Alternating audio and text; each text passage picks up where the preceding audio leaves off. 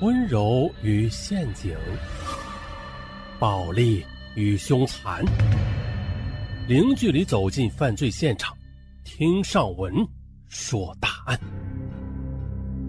本节目由喜马拉雅独家播出。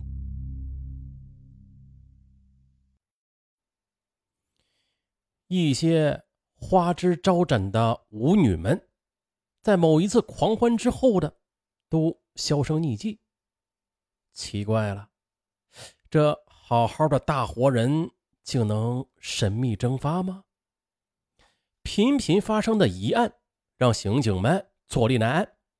这时呢，简陋房屋内的一起凶案，似乎成为案件的突破点。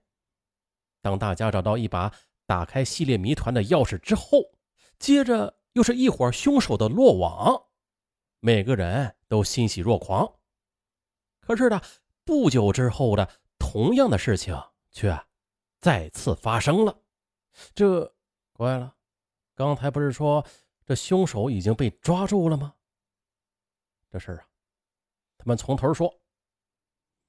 从二零零四年的年底开始。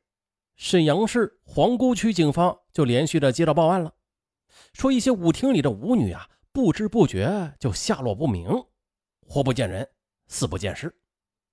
于是呢，皇姑公安分局刑警大队根据报案，派员深入区内的各舞厅去明察暗访，但是依然没有发现任何线索。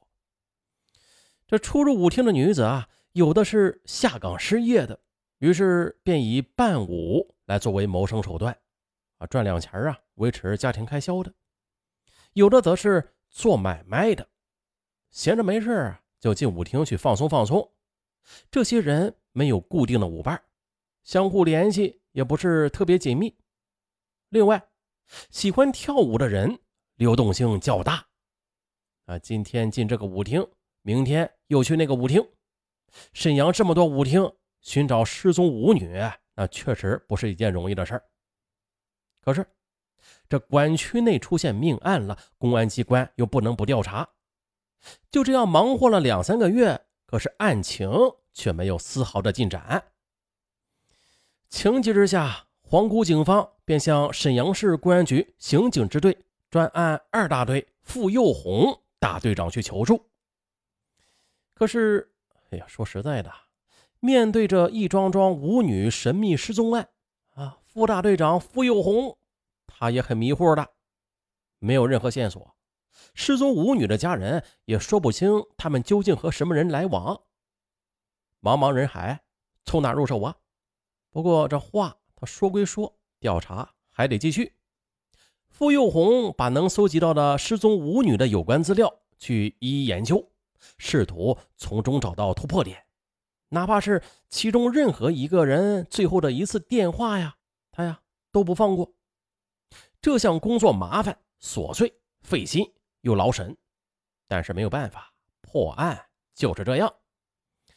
在没有揭开谜底之前的这些所有看似无关紧要的工作都要去做的。就在傅有红在研究破案资料的时候，二零零五年三月的皇姑区警方又传来消息了。一舞女被杀死在家中，傅有红就放下手中的工作，跟着皇姑刑警到现场去走了一趟。那既是舞女被杀，就是有理由啊，把此案与舞女失踪案放在一起来考虑。万一能从中发现更有价值的线索，那也说不定。案发现场是很简陋的民宅，这舞女死在床上。身上那些值钱的玩意儿也都被给撸走了。室内有翻动，按照正常推测，死者可能是在舞厅认识了凶手，于是领回家里再做皮肉交易，试图赚更多的银两，结果却引狼入室，搭上了性命。这种推测不无道理，啊，以往发生的类似案件也都是这么个套路。于是，傅幼红对案子的内容也不想做更多的探究，他关心的是啊，也就是最感兴趣的，就是死者的家属说啊，死者的手机不见了，手机就成了这起凶案唯一的线索，当然也可能成为侦破舞女系列失踪案的钥匙。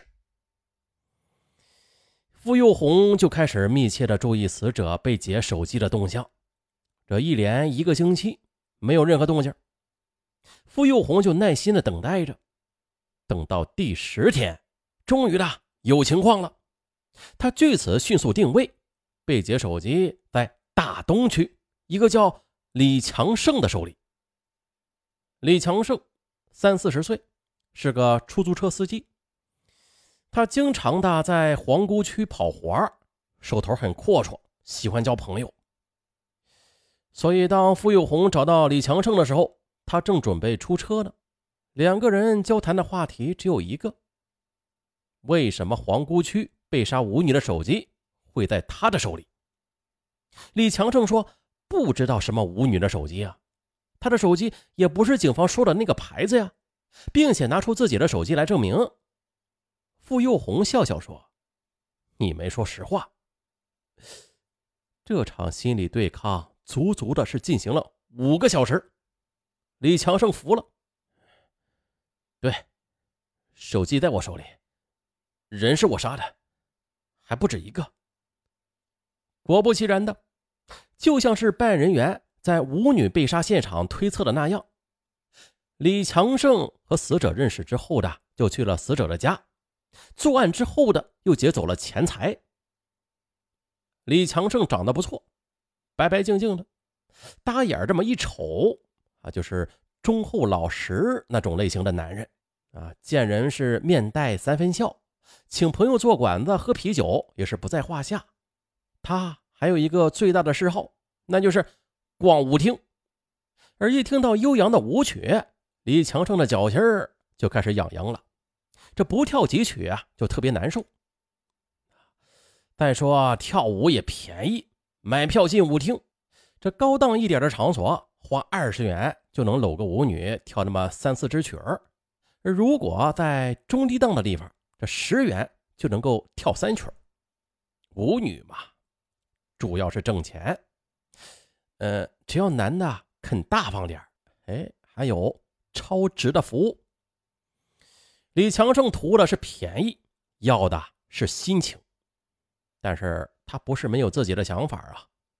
不少舞女为增加自己吸引男人的魅力啊，往往呢都是把自己打扮的像贵妇人一般的，大项链、大戒指，可劲儿往脸上去抹粉。啊，这尤起舞步来啊，也是香气呛人。可李强胜那可不一样了啊！他看着他们那满身的披金戴银，这眼睛啊就热辣辣的，于是就暗暗的打起了这部分舞女的主意，请他们跳舞时也舍得甩票子，下馆子也是舍得来点好的。一来二去的，李强胜就成了舞厅王子了。舞女们也是争相的献媚，和他去套近乎。李强胜有两个好朋友，在闲着推杯换盏时，也没有少对天盟誓，说什么有难同当，有福同享啊，有钱大家赚。现在的富贵就在眼前了，岂能忘了朋友啊？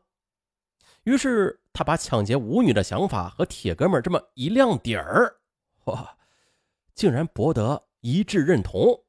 抢他娘的，没问题。